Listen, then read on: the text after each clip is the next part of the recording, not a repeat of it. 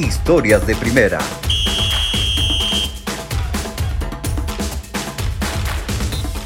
El día de hoy en Historias de Primera presentamos el relato de Alejandro Llanas, exfutbolista profesional que dejó su sueño a un lado por temas extradeportivos.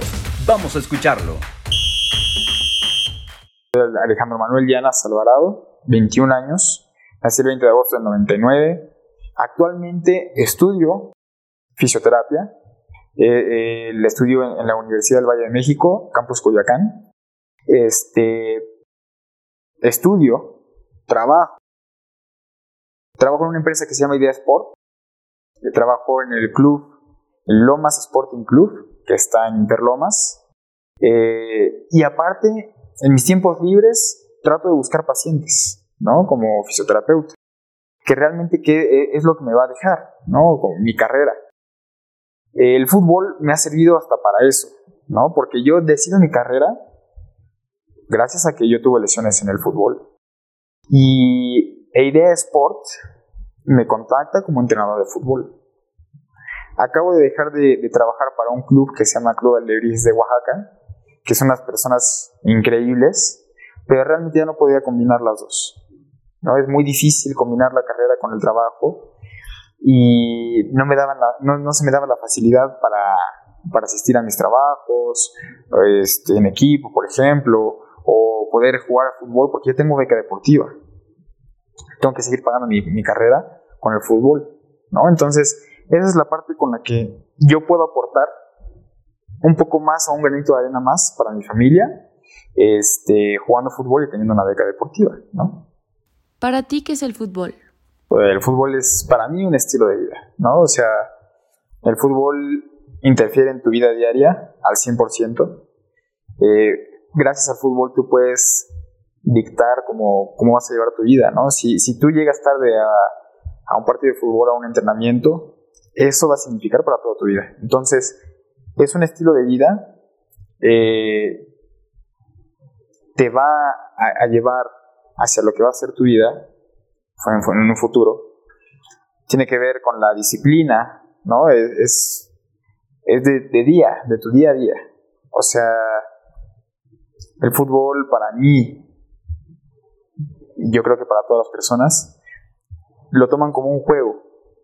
Los que estamos dentro del fútbol, los que jugamos fútbol, los que tuvimos la oportunidad de ser a nivel profesional, ya no lo tomamos como nada más un deporte, ¿no? El fútbol eh, en, nuestro caso ya es más como trasladarlo a tu vida.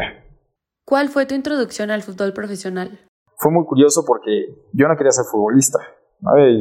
Yo tenía que hacer otros deportes o, el plan era hacer otros deportes, pero por haces del destino me tocó eh, participar en un torneo de fútbol eh, en Pumitas, ¿no?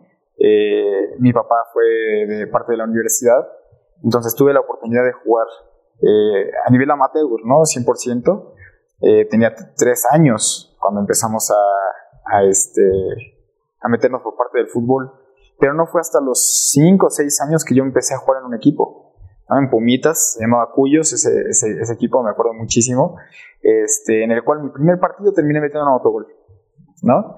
Este, fue muy curioso. De ahí para adelante llevé una trayectoria bonita en, Pumas hasta ser eh, considerado para jugar en una categoría más arriba, pero ya como Puma en representativo de Pumas, ¿no? como Puma Repre.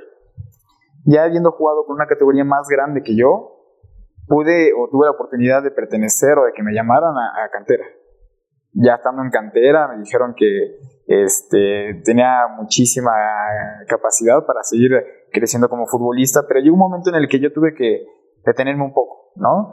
Son, son partes de, la vida que se complican.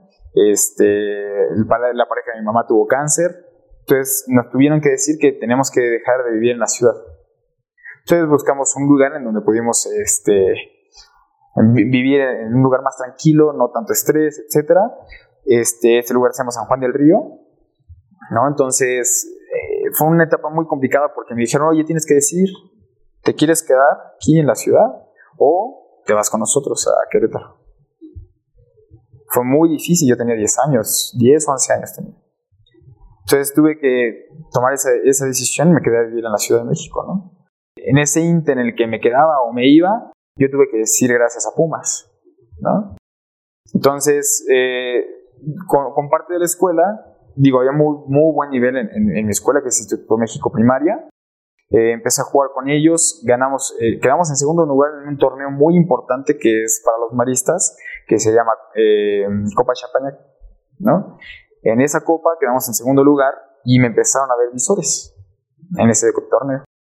Y en ese inter, de la secundaria a la primaria, que cambian de sedes, uno está en Amores y otro está en Popocatépetl, eh, en ese momento América eh, se, interesa un poco en, mí, yo habiendo jugado también en una categoría más arriba de la mía en la secundaria, en un torneo que se llama Codemar, que es exactamente lo mismo que la Copa Champagnat, pero en secundaria.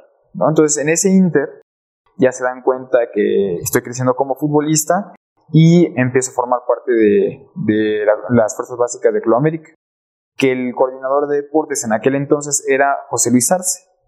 José Luis Arce fue coordinador de deportes en el CUM, y el CUM es la preparatoria de todas las escuelas maristas. Entonces, se me empezaron a abrir las puertas, yo llego para formar este, la sub 14, ya había pasado el torneo sub-13, empiezo a formar la sub-14 con, con América y este, me, recibe, me recibe el profe Chocolate García.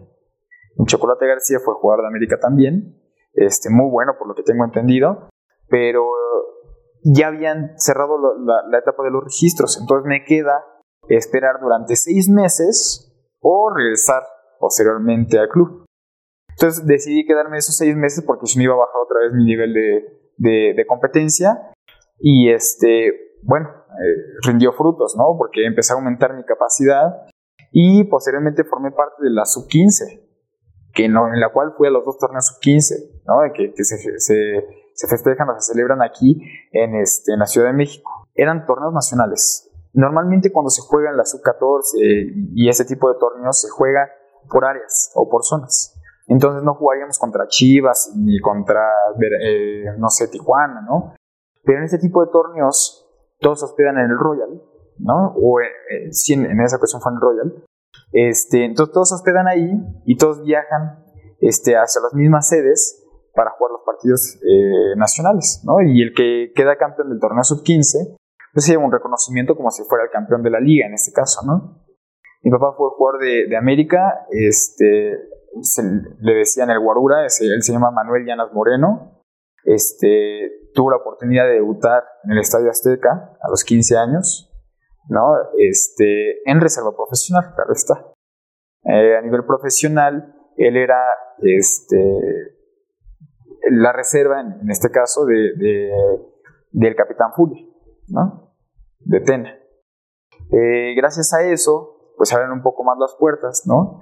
no es como que, se tengan contactos como se dice normalmente, pero este, sí el, ser o haber sido el, hijo de un jugador de América también este, te hace poder eh, destacar un poco más, ¿no? Pero es un arma de doble filo. O destacas más o te tiran con todo porque no llegas al nivel que ellos estaban esperando de ti.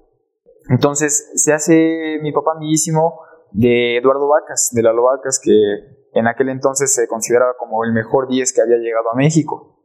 Y seguimos con esa relación, de hecho, él este, estuvo ahorita trabajando con, nosotros este, en un equipo de fútbol que se llama Lebrijes de Oaxaca, que es este, en fuerzas básicas, ¿no? A él le tocó una, una, etapa muy padre porque fue cuando se vino el Mundial de México 86 y eh, en, ese, en esa sede, en el Club América, se hospedaba Argentina. Entonces le tocó hacer interescuadras a él con, este, con Maradona. ¿no? Y, mi papá era defensa. Maradona, como todos sabemos, era un gran delantero. Entonces, le tocaba a él defender a Maradona. Cuéntanos un poco de cuál ha sido tu, trayectoria profesional. Ahora sí que es, destino, ¿no? Eh, cuando tú llegas a la sub-17, todo se empieza a ser un embudo pequeñito, pequeñito. Eh, ya, no, ya no nada más es de la misma categoría, sino ya se empiezan a juntar varias categorías. En este caso fueron dos categorías menores las que tenían que ir a, reforzarnos a la sub-17. Entonces, por esos lugares, o en esos lugares, es que se empieza a reducir muchísimo este, ese embudo. En vez de tener 22 jugadores de la misma categoría, ahora tienes 17 porque tienes que jalar gente de abajo para que eh, puedan cumplir minutos como menores, que hay una regla en la sub-17 y en la sub-20 que tienen que cumplir minutos como menores para que tú puedas eh, aspirar o que no te quiten puntos. Entonces, ese, ese, ese, formato hace que el embudo se vaya haciendo un poco más pequeño y ahí es donde empiezan a surgir jugadores como Diego Lainez, como Jared Ortega, que ahorita está jugando para Toluca, como este Naveda, que está jugando ahorita con, con América, ¿no? Entonces, ese, ese embudo nos lleva a, a, que poco a poco se vaya, pues, liberando un poco de espacios, ¿no? Que sabemos que para llegar a primera división tienes que luchar contra tus compañeros y contra los jugadores que ya están arriba y son extranjeros, entonces es mucho más complicado. En ese momento se jugaban tres, me parece ser. Era la Conca Champions, la Liga y eh, la Copa. Entonces necesitaban jugadores. Y en ese momento se empiezan a lesionar muchos jugadores, empiezan a llevar eh, jugadores jóvenes a entrenar. Ahí se tiene que quitar todo el nervio y empezar de nuevo, ¿no? Ya trabajaste para lo que querías conseguir en tu vida, ahora aprovechalo y disfrútalo. Que es algo que, que muchas personas no, no, lo hacen, ¿no? En vez de disfrutarlo, lo sufren. ¿Cómo vas a sufrir lo que más te gusta hacer? Entonces ya no es lo que más te gusta hacer, ya lo estás sufriendo. Pues se siente muy bonito, es, muy padre. Este, como dices, eh, hay veces en que no te vuelven a ver sin ni siquiera los ojos, ¿no? Si te vuelven a ver a la camiseta. Como traes la camiseta del Club América, todos quieren estar contigo. Y es algo que, que, puede pasar en todos los equipos grandes, no solamente en América. Entonces, este, el, el que Diego Lainez y el que Jared Ortega, Naveda, entre otros jugadores hayan podido destacar este, y te sigan contestando los mensajes y puedes hablar con ellos, es algo padrísimo, ¿no? Y cuando tú enseñas tus fotos o ellos mismos suben fotos a, a internet y sales tú a un costado de ellos, pues no puedes negar que, que tuviste un buen pasado, ¿no? Y este, es muy, muy, muy padre que incluso vas caminando en la calle, hay veces que vas caminando en la calle, oye, tú fuiste jugador de sí, sí. No, eso, eso es muy agradable porque aparte, eh, tú como persona, no eres, se, se, maneja mucho una palabra en el fútbol, agrandado. El ser agrandado te limita de muchas cosas, ¿no? Hay veces en las que te subes a un ladrillo, te caes por agrandado y la, bajada es mucho más pesada. El punto más alto en el que yo me sentí fue con la sub-17. En el punto más alto en el que estuve fue con la sub-20, pero de Cruz Azul. ¿No? O sea, yo eh, de pasar de Pumas, pasé a América, y de pasar de América, pasé un rato con Cruz Azul.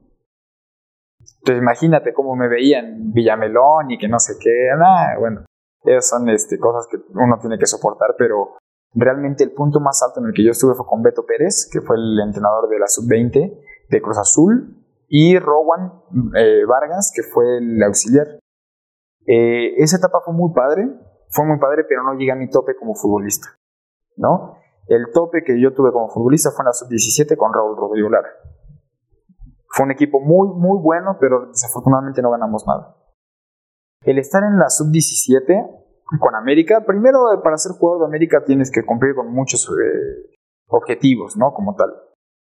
Pero siempre tiene una característica el jugador de América. Siempre, siempre, todos los jugadores de América tienen una característica que es tener una garra, eh, siempre tener, ser bueno físicamente y técnicamente.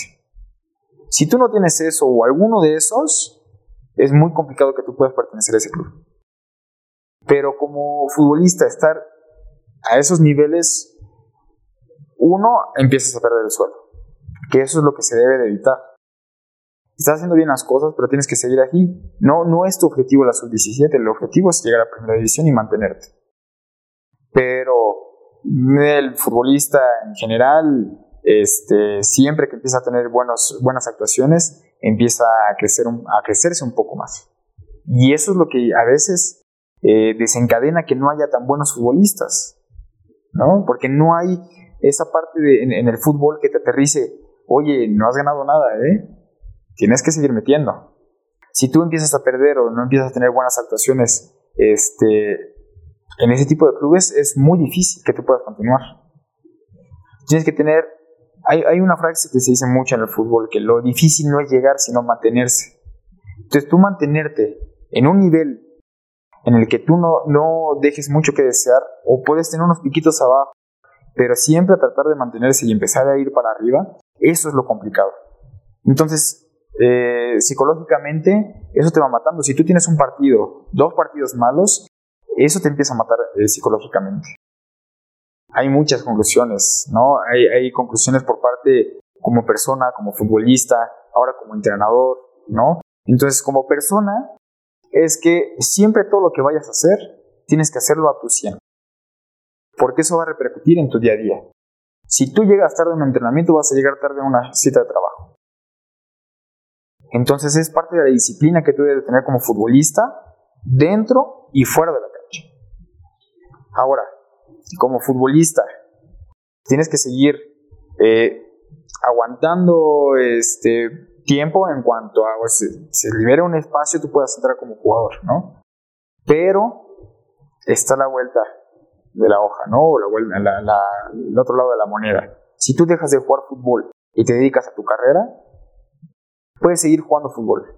Si eso es lo que tú quieres, jugar fútbol, puedes seguir jugando fútbol y ayudar a tu familia o ayudarte a pagar tu, tu carrera. Si no llegas a ser jugador de fútbol profesional o te llegas a lastimar en el camino y no tienes tu carrera, ¿qué vas a hacer? Entonces es una, es una etapa muy difícil de decir.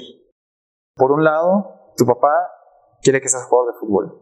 Por el otro lado, tu mamá te dice, oye, tienes que estudiar. Tú estás en medio, ¿qué decides? Realmente me considero una persona muy madura. Cuando yo me empecé a dar cuenta de lo difícil que era por lo menos entrenar con primer equipo y que los de arriba te voltearan a ver como jugador, fue cuando decidí. Vengo de una lesión, no estoy en mi tope como en mi, en mi rendimiento. ¿Qué hago? Si yo continúo y me vuelvo a lesionar, voy a perder años de mi carrera. Si en este momento me salgo y sigo jugando fútbol a un buen nivel, me pueden dar una beca deportiva. Me fui por la segunda opción. ¿Te arrepientes de algo? Para nada. Para nada todo lo que se vio dentro de las canchas y fuera de las canchas con los equipos grandes, nunca, nunca lo voy a, olvidar ni lo voy a echar por la borda. Y tampoco voy a olvidar todo lo que he hecho como, profesionista, ¿no? Porque lo que comentábamos hace un rato, si tú haces bien las cosas como futbolista, llegas temprano, eres responsable, todo eso se va a reflejar acá. Entonces, gracias al fútbol es que yo soy como soy. Eso me, la toma de decisiones, como la platicamos desde el inicio, el quedarme de, las, en la Ciudad de México en vez de irme a Querétaro, eso, esas decisiones te van haciendo o te van ligando a que tomes, vayas o vayas tomando mejores decisiones.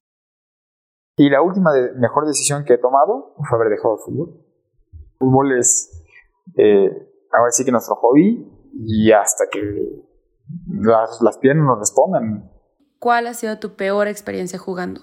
Hay dos, dos en específico. Eh, mi lesión, mi lesión del tobillo creo que fue ahí cuando empezó todo para abajo. Este, me acuerdo muy bien, fue el primero de diciembre del 2016. Este, esguince de tobillo, terrible, me perdí muchas jornadas, era el torneo sub-17, el último. Este, perdí muchas jornadas y de ahí empezó eh, mi carrera ir un poco, mi rendimiento ir un poco en picada, ¿no? Y la otra fue cuando perdimos el clásico nacional, este, en cuartos de final, en cancha de, de Chivas, Verde Valle, en donde sales todo es felicidad, pero en contra, ¿no? Entonces, felicidad por parte de, Guadalajara.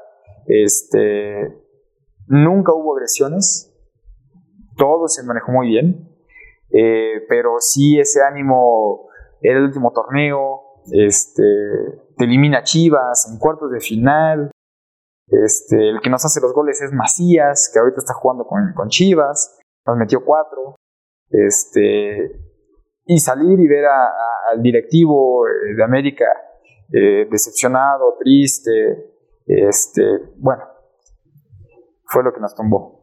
¿Cuál crees que es la principal fuga de talento aquí en México? Sí, muchísima. Hay, mucha fuga de talento en el fútbol mexicano, pero mucho.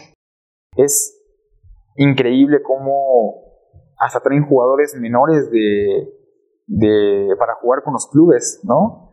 Los forman aquí en México para que cuando ya tengan la, capacidad o, los años para poder jugar en primera división, los forman, los formamos aquí en México a los extranjeros. Como, como jugadores eh, amateur, todavía los traen como jugadores amateur, los hacen profesionales aquí en México a los extranjeros para que puedan debutar como, como extranjeros. O sea, en, vez de que, al talento mexicano tú lo proyectes, estás proyectando talento extranjero. Se manejan muchos intereses dentro del fútbol, muchísimos intereses. Empezando por el Club América, ¿no? Si ya nos quedamos ahí en el Club América, pues el que maneja el Club América nada más nada menos que Televisa. Entonces, si América empieza a tener un mal papel, el que tiene que intervenir ahí es Televisa. Entonces, si tu afición te exige, y como debe exigir siempre a los clubes grandes, eh, que tengan un, buen rendimiento, tiene que ser constante el rendimiento, ¿no? Si tú empiezas a perder, como futbolista tienes una presión grandísima. Entonces, la directiva te va a empezar a presionar. Y si te presiona la directiva, ¿qué, qué crees que pueda pasar? El siguiente torneo, pues, te vas, ¿no? ¿Qué lecciones te dejó el fútbol? Son muchas también. Y debemos estar muy enfocados en, lo que estamos haciendo porque te distraes en algún momento. Eh, como dices, la fama empieza a, pegar un poco y te empiezas a distraer. Si tú te distraes de tu objetivo, no lo vas a lograr. Yo creo que eso es lo más importante, ¿no? Que, que te des cuenta de cuál es la meta que tú quieres y seguir por ese carril. Si tú te empiezas a dejar influenciar por diferentes personas que están a los costados, que te dicen, vente, vamos a una fiesta, o vente, vamos para esto, o yo creo que ese es un gran error, ¿no? El aceptar. Afortunadamente, a mí no me gusta ni tomar, ni fumar, soy muy deportista, no me gusta ir a fiestas, pero yo veía cómo mis compañeros iban cayendo poco a poco, ¿no? Y el ser agrandado, no, no ser humilde, eso te hace también empezar a perder todo. El, que la fuga de talentos se esté dando tiene que ver con, que los directivos este, no se den cuenta de que tienen una mina de oro como jugadores en la parte de abajo, pero ellos solamente se enfocan en el primer equipo. Yo nada más he visto a un, a un entrenador que ha volteado a las fuerzas básicas desde que yo estoy jugando fútbol y se llama Ricardo Antonio La Volpe. El único. Nadie más mira para abajo. Acabamos de ver unos videos de, directivos que, o incluso entrenadores, ¿no? Que están haciendo negocio con jugadores extranjeros. Ya no lo están viendo como formativo, ya no lo ven en, la cuestión del futbolista, ya no lo ven en cuestión del fútbol, la ven en cuestión monetaria. Y eso es lo que le pega al fútbol mexicano y al fútbol extranjero. Esto fue Historias de Primera